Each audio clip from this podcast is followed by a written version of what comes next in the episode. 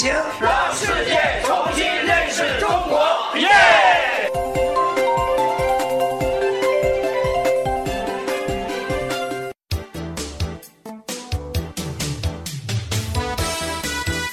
听众朋友，你好，我是记者雅萍。越来越多的中国游客会把出境旅游作为美好生活的有机组成，出境游需求更趋多样化。在“一带一路”沿线国家的大力支持下，美延达国际旅游公司全球旅行家计划希望打造一个有温度、有深度、有广度的全球质优文旅主题产品。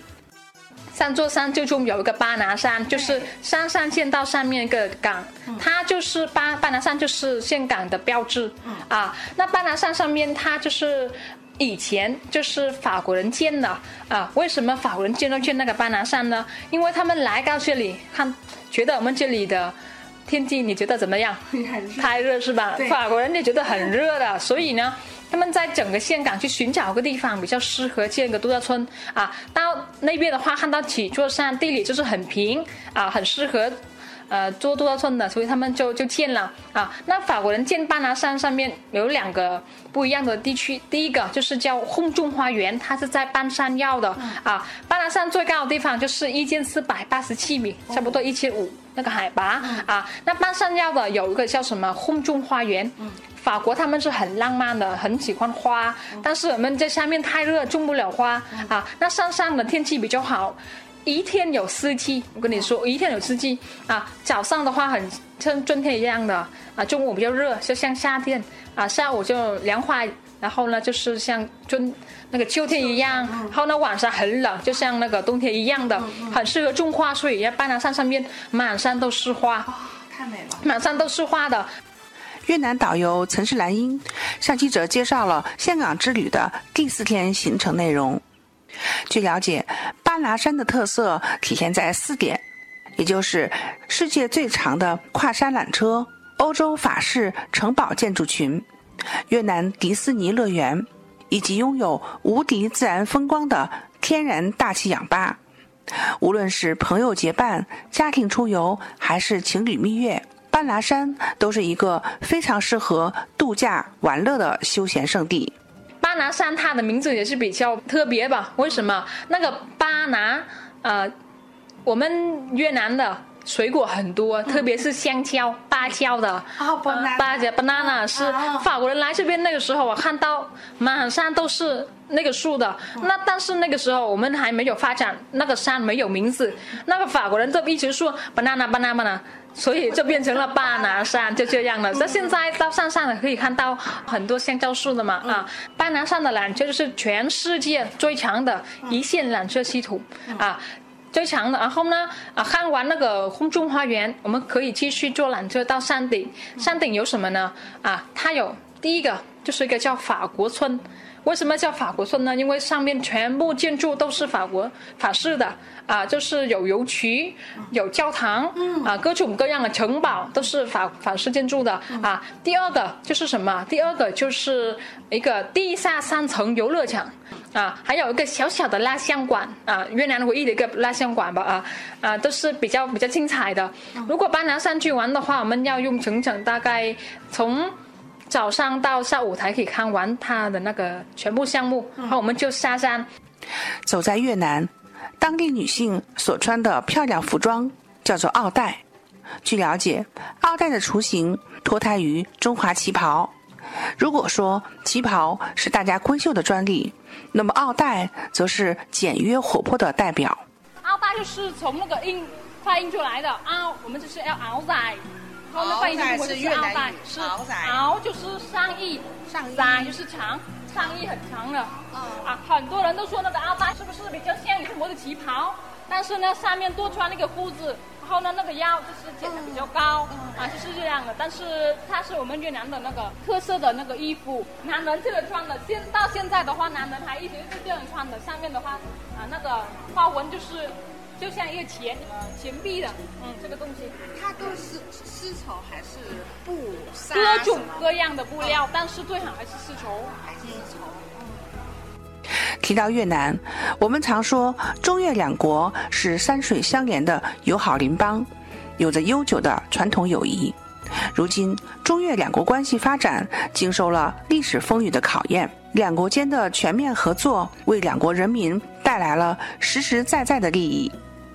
参观途中，导游岑氏兰英还给大家介绍了胡志明市的由来，以及中国人民的亲密朋友胡志明主席的故事。后面他经过了好多好多次改名，他当时那个名字叫阮爱国，那个胡志明的名字从哪来的呢？从中国来的，无论改什么名字都姓阮，但是最后他就改成胡志明，啊，现在的话都是胡志明、胡志明了啊。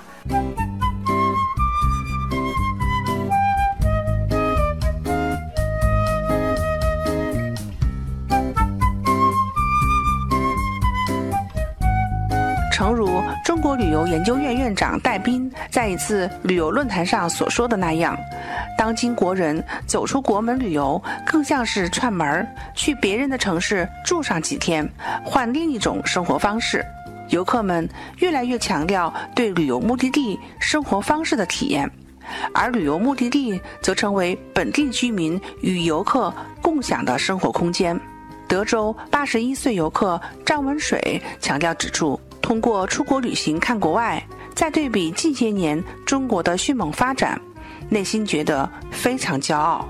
我来自山东德州，今年八十一岁。嗯，张文水有机会跟着“一带一路”使命中国世界旅行家，给我出国的机会到国外观光。今天那个导游讲了一句话，我觉得很受启发。他说：“我们越南啊。”比中国落后这二十年，我们在习总书记的领导下，哎，这个进步很快，国家发展很快，也带动着世界在发展，带动着一些比较落后的国家发展。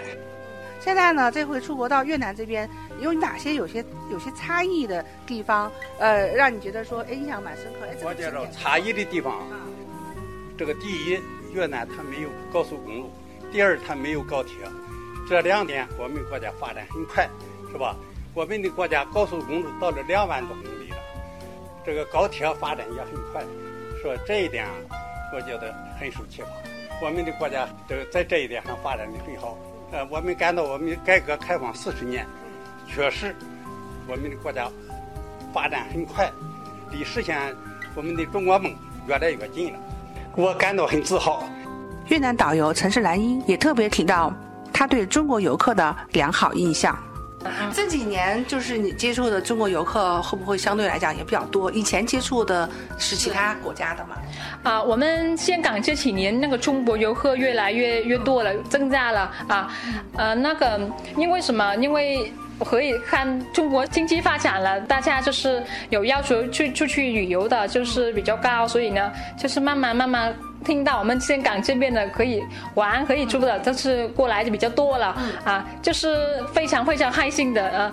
然后呢，我们这边的最多还是韩国游客，但是现在第二个就是中国游客了。是啊，你看出门的话都是看到很多中国游客，然后呢，工作人员的话都会一点点那个汉语，所以呢，中国游客来香港就不会担心就是语言不通还是什么的，都可以基本上跟大家沟通简单的问题啊，这是要放心。山东聊城居民赵海明告诉记者：“出国旅游让自己寻找到人生的新方向。”我来自山东聊城，我叫赵海明。虽然我们那里风景挺好吧，但是现在流行一句话嘛：“世界这么大，我想去看看。”只有走出去，才能更能开阔眼界。我今年呢刚刚退休，退休以后呢有点迷茫，不知道干什么好。听到我们这个旅行社。有这个“一带一路”游遍亚洲五加二的有这么一个活动，我听了以后啊，使我这个思想顿时都开阔了。我想到这是一个新的途径，可以展开我新的一种生活方式。嗯，通过旅游这种生活方式，啊，我也找到了新的生活方向。嗯，这对我是个很好的机会。哎，所以我就跟着我们这个。旅行社一起啊，首站来到了越南岘港，就是确实外面的世界也很精彩啊，值得我们去看一看。其实来讲，就是通过这次旅行，它也是您的人生的新的一个转弯，大转弯啊，对，哎，很自然就转过来了。转过来了哎对我本人来讲吧，意意义挺大。挺大的。哎，对对，不虚此行。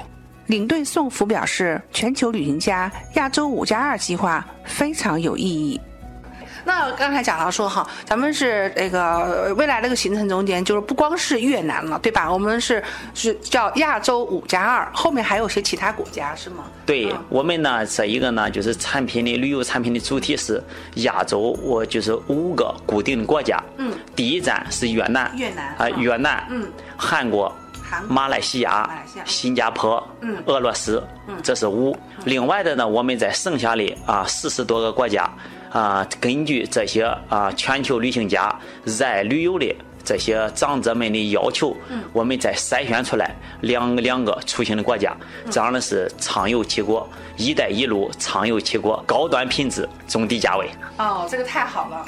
嗯，虽然说我们这一次哈主题是这个出境游，嗯，但是也也借这个机会吧，呃，像我们这个呃全国的这些呃爱好旅游的朋友哈，也讲讲就是你们在山东这边哈，你们也是否也有你们的一些这个旅游产品？嗯、在欢迎大家去山东感受一下嘛。对、嗯我们山东呢，作为一个人口大省、经济大省，是旅游景点比较丰富，而且人文历史对都是很丰富。呃，被称为呃好客山东。好客山东啊一山一水一生人，就是也欢迎呃全国各地。世界各地的呃，就说爱热爱旅行的，嗯欢迎到山东来做客。嗯孔孟山东，欢迎大家。时间回溯到二零一三年九月和十月，中国国家主席习近平在出访中亚和东南亚国家期间，先后提出共建丝绸之路经济带和二十一世纪海上丝绸之路的倡议，得到国际社会高度关注和积极响应。时至今日，我们高兴地看到，丝路各国为吸引中国游客，也是做了极大努力。各国利用得天独厚的优势和优质旅游资源，开展了丰富多彩的活动。地接社到位，航空公司提供包机服务，在基础设施建设、资源开发、产业合作和金融支付等方面都进行了相应调整，在交通、住宿等方面也提供了极大的便利。最后呢，就是也呃代表岘港吧，然后来欢迎我们的这个中国游客。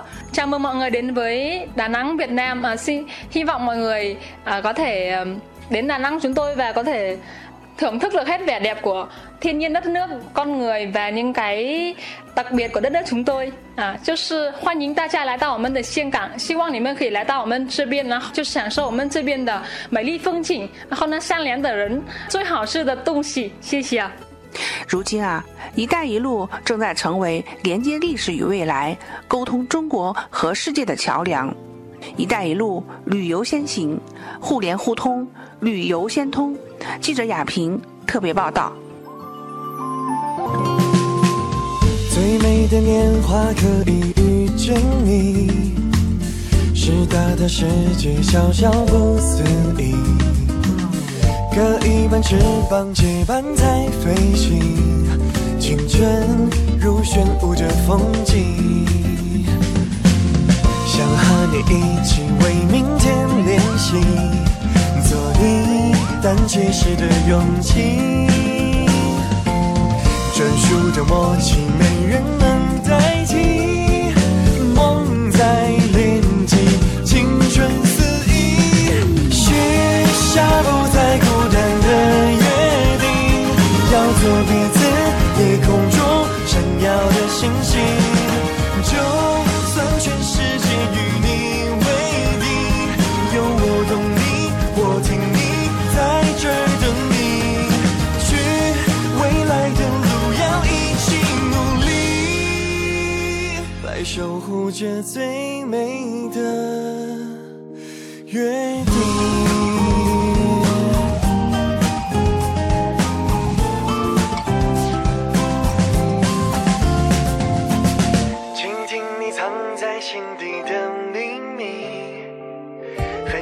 你天马行空的梦境，擦干你被雨淋湿的心情，让我陪你无数天晴。想和你一起为明天练习，做你胆怯时的勇气。专属的默契，没人能代替。